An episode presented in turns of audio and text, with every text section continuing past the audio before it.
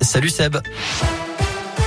Salut Cyril, salut à tous et attention sur les routes, la Loire et la Haute-Loire en vigilance jaune neige verglas, un épisode qui doit se poursuivre jusqu'à demain matin.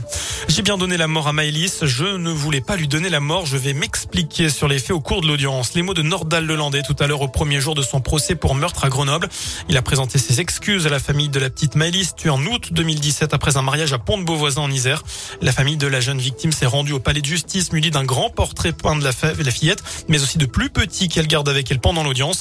Écoutez à ce sujet Laurent Boguier, c'est l'avocat du père de Maëlys. Le souvenir de Maëlys, euh, il est présent, euh, je dirais, de manière indélébile dans leur esprit, mais euh, il voulait simplement peut-être montrer ce qu'elle était, une petite chose, une innocence tout à fait incarnée, parce que c'était une petite fillette de 8 ans qui pesait une petite vingtaine de kilos et qui a été arrachée à ses parents, qui a trouvé la mort dans des conditions parfaitement effroyables. Et à l'heure actuelle, on ignore encore dans quelles conditions Maëlys est montée dans la voiture de Nordal Lelandais ce soir de mariage. Les circonstances de son décès restent aussi entourées de zones d'ombre.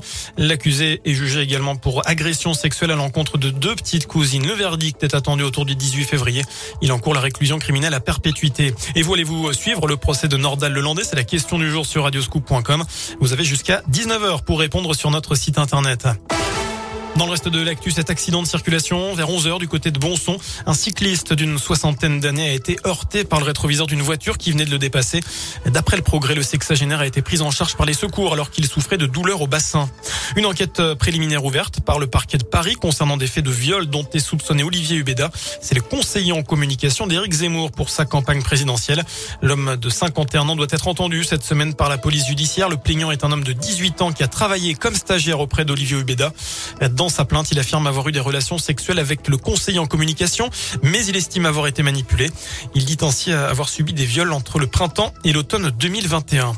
Cette euh, bonne nouvelle, désormais pour ceux qui prennent l'autoroute régulièrement, Vinci annonce aujourd'hui le gel des tarifs des péages cette année.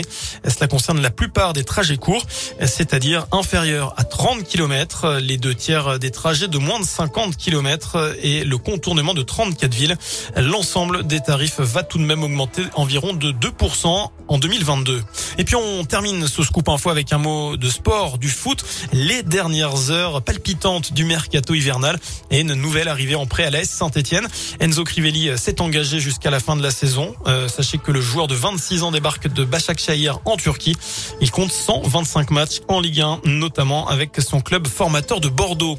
Voilà pour l'essentiel de l'actualité. Le prochain point avec l'info, eh bien ce sera évidemment dans une demi-heure. Passez une excellente fin de journée. On souhaite évidemment